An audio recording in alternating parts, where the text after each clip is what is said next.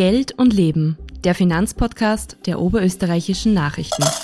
Von und mit Wirtschaftsressortleiter Dietmar Mascher. Für viele Anleger sind sie noch mehr als Aktien ein spanisches Dorf, die Anleihen. Lange Zeit galten sie als unattraktiv, im Vorjahr erlebten sie eine Renaissance. Was aber sind Anleihen? Wer gibt sie aus? Welche Chancen und Risiken haben Anleger, wenn sie Geld investieren? Und was sollten Sie sonst noch beachten, wenn Sie auf diese Art und Weise Gläubiger von Staaten oder Unternehmen werden? Diese Fragen beantwortet heute Anleihenspezialist Markus Weißzörtl. Er ist geschäftsführender Gesellschafter von WSS Vermögensberatung in Linz, äh, der größten Wertpapierfirma Oberösterreichs, die unabhängig oder ungebunden von Banken ist. Äh, WSS verwaltet für seine Kunden ein Vermögen von rund einer halben Milliarde Euro. Herzlich willkommen, Herr Weißzörtl. Ja, vielen Dank für die Einladung. Herr Weißzörtl, dass eine Aktie ein Anteil an einem Unternehmen ist, ähm, ich also Miteigentümer werde, das wissen schon sehr viele Anleger. Wenn es aber darum geht, was eine Anleihe ist, müssen einige passen, wenn man sie fragt. Was also ist eine Anleihe genau? Ja, das ist wirklich ein, ein ganz ein spezielles Thema. Äh, man muss sich überlegen, wenn ein Unternehmen äh, Mittel aufbringt für die Produktion, beschafft sie, dich, beschafft sie sich das am, am Kapitalmarkt. Äh, das kann einerseits sein über Eigenkapital, das wäre dann die klassische Aktie, oder die zweite Möglichkeit ist, ist eben das über Fremdkapital zu gestalten. Und da gibt es das klassische Bankdarlehen oder anders gesagt auch die Möglichkeit, dass das Unternehmen Anleihen begibt. Also ein Beispiel zum die Föst hat Aktien draußen fürs Eigenkapital und hat genauso Anleihen begeben, um Fremdkapital zu generieren. Mhm. Was ist der Vorteil für die Föst zum Beispiel, wenn sie sich das Geld nicht von einer Bank holt, sondern eine Anleihe begibt? Äh, der Unterschied zwischen einem Bankdarlehen und einer Anleihe ist prinzipiell das, dass eine Anleihe eine fixe Laufzeit hat.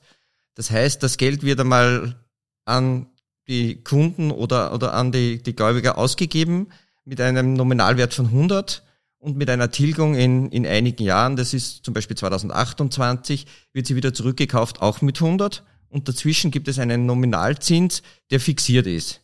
Also es ist ein, ein, ein fixer Kredit, den die Föst an die Gläubiger gibt, im Endeffekt. Mhm. Äh, also die Anleihe ist also ein Kredit, dem ich einem Unternehmen wie der Föst zum Beispiel gebe oder einem Staat wie Österreich, wenn ich eine Bundesanleihe äh, zeichne. Äh, welche Chancen und Risiken sind mit dem Erwerb einer Anleihe verbunden? Ja, bei einer Anleihe muss man aufpassen. Der Unterschied zu einem, zu einem Bankdarlehen liegt darin, dass eine, eine Anleihe laufend handelbar ist. Das ist wirklich vergleichbar mit einer Aktie, wo es auch laufende Kursnotizen gibt. Genauso funktioniert das bei einer Anleihe. Die wird einmal mit 100 ausgegeben. Die ändert sich aber im Kurs, je nachdem, wie sich das Zinsniveau ändert. Also wenn die Zinsen stark steigen, wie das jetzt der Fall war, dann gibt es neue Anleihen, die begeben werden und die werden dann mit einem, mit einer höheren Verzinsung begeben und die alten Anleihen, die fallen im Kurs. Und je länger so eine Laufzeit ist, umso stärker ist dieser Effekt. Und das war im heurigen Jahr ganz extrem durch diese starken Zinssteigerungen, die wir in Europa gesehen haben, ist es doch zu deutlichen Kursverlusten bei Anleihen gekommen, wo viele Investoren geglaubt haben, das ist eine garantierte Geschichte, das ist eine fixe Verzinsung, das stimmt, aber der Kurs, der variiert natürlich, den wir laufend sehen. Also ich habe ich hab mehrere Risiken. Ich habe ein Kursrisiko, das ist das eine. Genau. Ich habe ein Zinsrisiko, weil ja die Zinsen sich auch laufend verändern. Und wenn die Zinsen steigen, wie Sie richtig gesagt haben, dann fällt der Kurs der Aktie. Ja, ich ich, ich habe mehrere Risiken. Also mhm. das erste Risiko ist einmal das Zinsrisiko. Das habe ich bei praktisch jeder Anleihe, egal wie gut die Qualität der Anleihe ist. Es ist da egal, ist es eine Staatsanleihe oder ist es eine Unternehmensanleihe äh, oder Fremdwährungsanleihen. Aber dieses Zinsrisiko, das habe ich immer. Und das Zinsrisiko wird höher, je länger die Laufzeit einer Anleihe ist, weil man muss sich vorstellen, äh, dass die, wenn die Laufzeit sehr lang ist, die Differenz zwischen einer Zinsänderung diese ganzen Jahre äh, aufkumuliert wird sozusagen und damit die, die Anleihe doch deutlich an Kurs verlieren kann. Ich habe aber zusätzlich zu diesem, zu diesem Zinsänderungsrisiko, habe ich natürlich ein, wenn es eine Fremdwährungsanleihe ist, ein, ein Währungsrisiko. Ganz entscheidend ist natürlich ein, ein Bonitätsrisiko. Das heißt, äh, das hängt von der Qualität des Schuldners ab. Das hat man gesehen zum Beispiel im Fall Griechenland, wo, wo auf einmal die Qualität des Schuldners schlechter geworden ist. Und ich habe, das hat man im, im, letzten Jahr auch deutlich gemerkt, äh, auch ein politisches Risiko. Wenn ich jetzt eine Anleihe kaufe von einem Land, zum Beispiel Russland, dann war das im letzten Jahr natürlich eine Katastrophe. Mhm. Äh, es gibt ja noch ganz verschiedene Sorten von Anleihen, zum Beispiel eine Null-Coupon-Anleihe oder eine Wandelschuldverschreibung. Was sind das für Spezialanleihen? Ja, man, man, muss sich überlegen, diese, das Spektrum im Anleihebereich ist, ist weit größer, als das im Aktienbereich ist. Äh, eine Aktie ist ganz klar definiert, da bist du Eigentümer, da hast du äh, Recht an, an, an einer Dividende, da bist du gewinnbeteiligt, das ist relativ eine klare Struktur. Im Anleihenbereich gibt's wirklich eine, eine extreme Palette. Das fängt an bei Staatsanleihen, geht über Unternehmensanleihen, Wandelanleihen, Optionsanleihen, in Fremdwährung Anleihen, Hybridanleihen, Nachrang. Also es ist wirklich richtig, richtig viel. Und, und jede, jede Anleihe hat einen Prospekt, der ist teilweise bis zu 100 Seiten lang. Mhm. Also das ist ein richtig kompliziertes Thema geworden und man unterschätzt es. Und auch, was oft unterschätzt wird, ist, wie stark Anleihen theoretisch schwanken können. Also man hat das jetzt wieder Beispiel Griechenland gesehen. Da ist die Anleihe ausgegeben worden zu 100. Dann ist Griechenland in die Staatskrise geschlittert oder in die Schuldenkrise. Und dann haben die Anleihen teilweise Kurse von 11 gehabt. Also da hat man auch 90 Prozent verlieren können im Anleihebereich. Der Vorteil von einer Anleihe, weil das ist ja trotzdem was sehr Positives, das muss man auch sagen, äh, der Vorteil einer Anleihe ist einfach das, dass ich mir ein Zinsniveau sichern kann. So wie jetzt, die Zinsen sind sehr stark gestiegen und jetzt kann ich auf diesem Niveau, kann ich mir hohe Coupons sichern, hohe laufende Erträge und egal, ob das Zinsniveau jetzt auch wieder sinkt, ich hätte dann meine, meinen Coupon fix eingeloggt, jetzt aktuell bei Unternehmensanleihen in, in Österreich geht das schon Richtung 4, 5 Prozent sogar. Der Coupon ist praktisch die jährliche Verzinsung. Ist die laufende Verzinsung. Mhm. Und was ist eine Null-Coupon-Anleihe? Eine Null-Coupon-Anleihe ist so, dass sie äh, ausgestaltet ist mit einem Zinssatz von Null und dafür der Kurs, der aktuell notiert, tiefer ist, so dass die Verzinsung sich in dem steigenden Kurs bis zum Laufzeitende widerspiegelt. Im besten Fall ja, wenn die, wenn die Anleihe tilgt wird, was, was doch fast immer bei, bei guten Bonitäten fast immer der Fall ist. Und eine andere Form der Anleihe ist die Wandelschuldverschreibung. Was ist das? Ja, eine Wandelschuldverschreibung kombiniert äh, eine Anleihe mit einer Aktie. Im Endeffekt ist es eine, äh, ist, wird es als Anleihe ausgegeben. Das heißt, die Anleihe hat eine Laufzeit, eine fixierte. Die Föst hat jetzt zum Beispiel sowas ausgegeben. Die, die läuft zum Beispiel bis zum Jahr 2028 und dann gibt es einen fixen Coupon dazu. Und dieser Coupon ist aber ein bisschen niedriger, als er eigentlich sein müsste. Äh, und dazu bekomme ich aber ein Recht, am Laufzeitende die Anleihe in Aktien zu tauschen. Das ist aber ein Recht, das ich habe. Und dafür kriege ich halt weniger Zinsen. Also ist wirklich eine Kombination von, von beiden Universen sozusagen. Offenbar haben das die Anleger sehr begrüßt, weil die, die Anleihe war sofort äh, äh, fertig gezeichnet. Genau. Ne? Die Föst hat das jetzt, wie gesagt, begeben. Das war eine Anleihe, vielleicht ganz gut, wenn man das ein bisschen erklärt, wie das funktioniert. Das ist nämlich wirklich ein Beispiel aus, ein sehr aktuelles Beispiel. Äh, die Anleihe ist jetzt begeben worden mit fünf Jahren Laufzeit und einem Coupon von 2,75.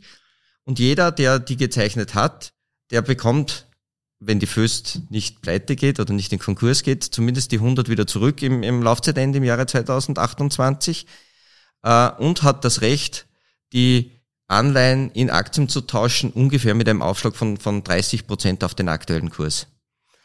Der Nachteil bei dieser Anleihe ist es, dass sie eine große Stückelung hat. Für den Privaten ist sie fast nicht kaufbar, weil die Mindestzeichnung von dieser Anleihe jetzt ist, ist 100.000 Euro. Das ist also was für institutionelle, für genau. Großanleger genau. gewesen. Aber für den kleinen Anleger wäre es natürlich interessant, der kann sagen, okay, ich borg der Föst jetzt einmal Geld und in fünf Jahren mache ich aus dem Kredit eine, einen tausche ich das in, in Anteile um und mir gehört dann ein Teil der Föst und äh, das zu einem Aufschlag von 30 Prozent. Also wenn, wenn ich jetzt, ich weiß nicht, was die Föst-Aktie jetzt gerade hat, aber äh, dann die um, die um 20 oder 30 Prozent gestiegen ist, dann bekomme ich aber die, die Aktie wahrscheinlich um zu einem niedrigeren Preis, oder? Wie schaut's das ja, aus? Die, die Idee dahinter ist, dass, äh, dass in Zeiten von sehr starker Inflation äh, eine, eine Anleihe per se ja kein Inflationsschutz ist. Denn ich zahle heute 100 für die Anleihe und bekomme dann in einem Zeitraum, zum Beispiel in fünf Jahren, wieder 100 zurück. Wenn die Inflation da in der Zwischenzeit sehr, sehr stark ist, dann habe ich die zwar ein wenig abgefedert durch den Zinskupon, den ich bekomme, durch die 275, aber wenn die Inflation bei 11 Prozent ist, bringt es zu wenig. Und ich hätte die Chance, dass wenn die Aktie mit der Inflation mitsteigt, was durchaus realistisch ist, dass ich dann die Möglichkeit habe, diese Inflation oder mich vor dieser Inflation zu schützen. Okay. Ähm, wir haben die Staatsanleihen auch schon angesprochen. Das ist, äh, wenn halt, der Staat holt sich auf diese Art und Weise Geld, borgt sich das Geld möglicherweise auch von den eigenen Bürgern. Äh, die Staatsanleihen, die da ausgegeben worden sind in der Vergangenheit, die waren zum Teil mit einer extrem langen Laufzeit versehen. Also der Österreich hat eine hundertjährige Staatsanleihe ausgegeben. Die Verzinsung war praktisch marginal und trotzdem haben die Leute das gekauft. Warum ist das so? Ja, man muss sich überlegen, wer, wer diese, diese Anleihen zeichnet. Diese, diese ganz langen Staatsanleihen sind primär eh nicht von, von privaten Investoren gekauft worden, sondern sehr stark in Pensionskassen, in Versicherungen, also in, in Institute, die, die extrem gute Bonität suchen und die auf der Suche nach, nach Coupons waren.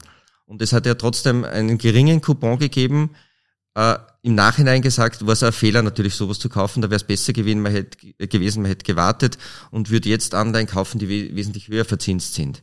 Aber das ist genau im Endeffekt dasselbe Problem, was jeder Privatinvestor hat, der im letzten Jahr Anleihefonds oder Anleihen gekauft hat oder, oder die besessen hat im letzten Jahr. Aber die Anleihen sind ja im Vorjahr relativ stark nachgefragt gewesen, oder? Ja, man muss sich überlegen, ich, bin ich jetzt der, der frisch eine Anleihe kauft oder, oder habe ich eine Anleihe, die ich früher mal gekauft habe mit einem tiefen Coupon, mit einer niedrigen Verzinsung? Und jetzt sind natürlich die neuen Anleihen wesentlich attraktiver als die alten und die alten sind im Kurs gefallen.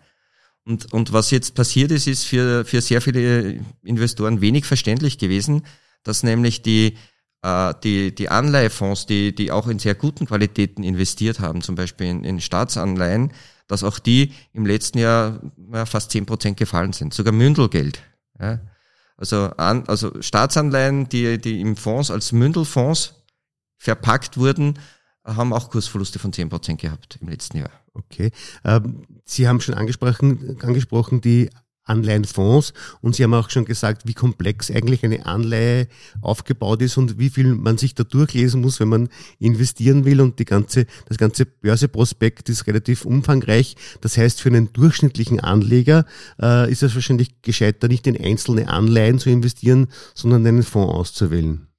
Ist, ist für, für die meisten Anleger sicher der bessere Weg.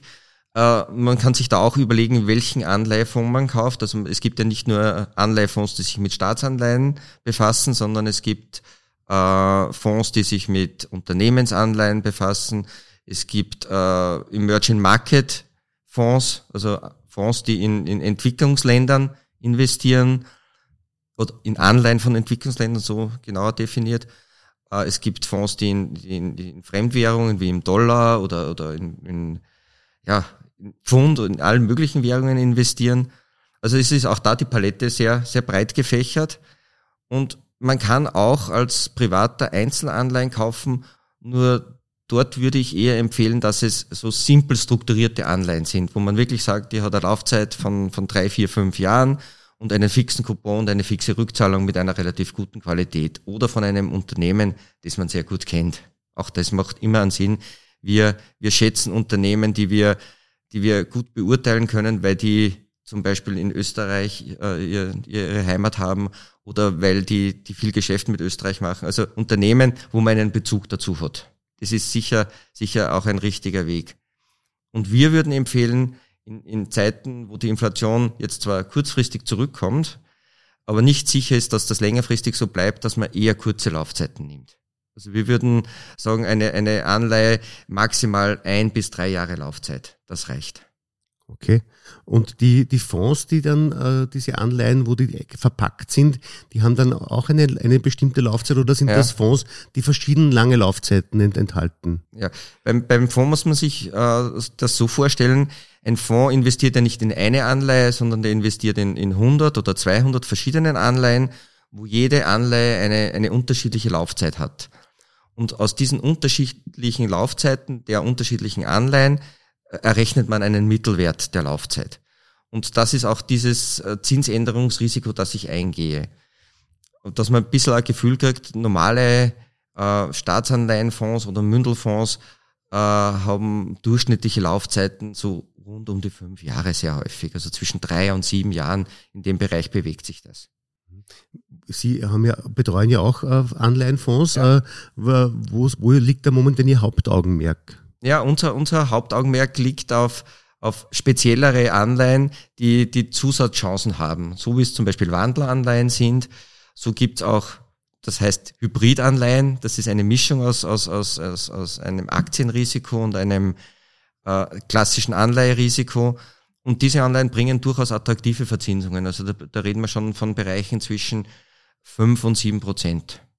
Aber der, der, das, der Zins, den ich bekomme bei der Anleihe, ist ja meistens auch ein Zeichen dafür, wie hoch das Risiko ist. Genau so also, ist es. Ich kann mich an Anleihen, Unternehmensanleihen erinnern, die haben in einer, in einer relativ Niedrigzinsphase 12, 13 Prozent versprochen, müssen da nicht die Alarmglocken schrillen, wenn man sich so etwas kauft. Ja, man muss sich überlegen, warum ist das passiert. Äh, wenn es jetzt eine, ein wirtschaftliches Umfeld ist, wo, äh, wo alles rund läuft und, und, und alle Emittenten niedrige Coupons zahlen, nur einer zahlt einen hohen Coupon, dann ist es genauso. Ja, dann müssen die Alarmglocken läuten und dann sollte man sich das wirklich zweimal durchlesen, bevor man sowas investiert. Es gibt aber Phasen, wo, wo das breit gefächert so passiert, dass jeder Aufschläge zahlen muss. Und aktuell befinden wir uns in, in so einer Phase, wo, wo man ein bisschen Angst hat von, vor, vor einer Rezession, vor einer, einer, einer bisschen schrumpfenden Wirtschaft und man auch davor Angst hat, dass Unternehmensgewinne sinken können. Jetzt gibt es sogenannte Risikoaufschläge und jetzt müssen sehr viele Branchen höhere Risikoaufschläge zahlen, als das noch vor, vor einem Jahr war oder vor zwei Jahren war. Das heißt, der Unternehmensanleihe hat jetzt das Thema, dass sie nicht nur äh, oder der Emittent nicht nur die, die steigenden Zinsen zahlen muss, sondern auch noch einen zusätzlichen Aufschlag für das erhöhte Bonitätsrisiko. Aber wenn die Zinsen jetzt einmal dann vielleicht ab Juni nicht mehr steigen, vielleicht dann irgendwann in ein, zwei Jahren sogar wieder etwas äh, zurückgenommen werden, dann ist ja eigentlich jetzt der ideale Zeitpunkt, um Anleihen zu kaufen. Genau so ist es. Also wenn man davon ausgeht, dass, dass dieser Zinshöhepunkt überschritten ist, und in Amerika scheint das auch wirklich so jetzt schon zu sein, da, da, da haben wir auch Zinsniveaus von, von fünf Prozent schon, äh, dann ist es natürlich sehr gut, dass man Anleihen kauft. Dann müsste man auch Anleihen kaufen mit einer langen Laufzeit. Dann wäre es ideal, dass ich äh, Anleihen habe, die sehr, sehr lange Laufzeiten haben, damit ich zusätzlich zu dem Coupon auch noch Kursgewinne lukrieren kann. Weil die Anleihen ja, wie gesagt, laufend notieren. Und wenn dann die neuen Anleihen durch sinkenden Zinsen weniger attraktiv werden, dann ist diese alte Anleihe, die ich jetzt kaufe, wäre dann halt wieder sehr viel attraktiver. Mhm. Ich habe von einem äh, großen Investor gelesen, der gesagt hat, äh, er investiert jetzt in brasilianische Anleihen, äh, 12 Prozent äh, Zinsen. Das schaut natürlich sehr verlockend aus. Wie würden Sie das beurteilen? Äh, kann gut gehen. Ist natürlich dort das Thema vom, äh, von, von, von der Währung. Mhm. Also die Länder, die die Währungen haben, die, die sehr stark abwerten, müssen höhere Coupons zahlen, auch wenn die Bonität vielleicht sogar von dem Land durchaus okay ist, aber allein das Währungsrisiko verursacht schon so hohe Zinszahlungen. Und das ist jetzt in, in Brasilien so. Es, es gibt auch in, in, in Südafrika Anleihen, die Coupons von 15 Prozent haben. Also dort in diesen Ländern muss, muss man einfach wirklich mit, mit höheren Aufschlägen rechnen. Und Südafrika ist ja der Rand deutlich gefallen in letzter Zeit. Das heißt, Genauso wie der Real äh, in, in was Brasilien. Ich an Zinsen gewinne, verliere ich bei der Währung. Genau, genau so, so funktioniert das. Okay, äh, wie, wie fängt man oder wie soll man anfangen, in Anleihen zu investieren, wenn man sagt, ich trage mich mit den Gedanken, wie soll man da vorgehen? Als erstes mache ich mir mal Gedanken, wie lange habe ich das Geld zur Verfügung, das ich, das ich veranlagen will. Dann überlege ich mir, wie ist meine persönliche Erwartung? Rechne ich damit, dass die Zinsen steigen? Rechne ich damit, dass sie gleich bleiben? Äh, dann überlege ich mir, wie viel Risiko will ich eingehen, damit ich überhaupt einmal beurteilen kann, welche Art von Anleihe will ich kaufen. Und, und dann wie gesagt, am besten Unternehmen auswählen, äh, die, die ich gut kenne oder, oder Staatsanleihen. Und das ist, wie gesagt, ein, ein Spiel von, von sehr vielen Faktoren, wo die, wo die volkswirtschaftlichen Faktoren äh, sehr starken Einfluss haben, aber auch zusätzlich meine persönlichen, äh, meine persönliche Lebenssituation, in der ich mich befinde. Apropos Lebenssituation, früher hat es einmal diese Faustregel gegeben, äh, je älter man ist, desto weniger Aktien und desto mehr Anleihen soll man haben. Da hat es mal diese, diese Rechnung gegeben, äh, 100 minus das Alter ergibt den Aktienanteil und der Rest ist also Anleihen oder Immobilien. Äh, ist das noch aktuell? Ja, das ist ein, ein, eigentlich ein sehr weißer Spruch vom Herrn Costolani gewesen, der gesagt hat, 100 minus, minus Alter, das, das kann, man, kann man in Aktien investieren. Der Hintergrund ist, dass äh, je jünger ein Mensch ist, umso stärker muss er oder sollte er natürlich in Aktien investieren. Und je älter er ist, umso mehr wird er vielleicht von dem angesparten Geld selbst brauchen als Zusatzpension. Und dementsprechend hat diese, diese Faustregel schon einen, einen guten Kern. Jeder muss sich natürlich selber überlegen, wie schaut sonst rundherum mit seinen finanziellen Verhältnissen aus. Aber prinzipiell macht es schon Sinn. Wie viel und wie viel soll man dann an Anleihen beifügen in das Portfolio? Die, die, die Anleihenkomponente ist der Teil, der stabilisierend für das gesamte Portfolio wirkt. Das heißt, je höher dieser Anleiheteil ist, so umso stärker oder umso kompakter wird das Portfolio bleiben, umso weniger Kursverluste wird man haben. Äh, der Nachteil im Anleihebereich ist natürlich, dass er, dass er nur fixe Verzinsungen hat und, und wenn die Inflation sehr hoch ist, meistens die Zinszahlung die Inflation nicht ausgleichen kann. Okay. Und speziell für junge Menschen, die noch viel Zeit vor sich haben, ist deshalb das schon sinnvoll, dass die Aktienquote deutlich höher ist. Okay. Wunderbar. Herr Weißseidel, ich bedanke mich sehr herzlich fürs Gespräch. Danke für Ihre Expertise. Meine sehr verehrten Damen und Herren, ich bedanke mich bei Ihnen fürs Zuhören und freue mich schon, wenn Sie in 14 Tagen wieder bei meinem nächsten Podcast Geld und Leben dabei sind. Auf Wiederhören. Ja, vielen Dank von meiner Seite. Übrigens hören Sie unseren Finanzpodcast auch auf allen gängigen Plattformen. Bis zum nächsten Mal.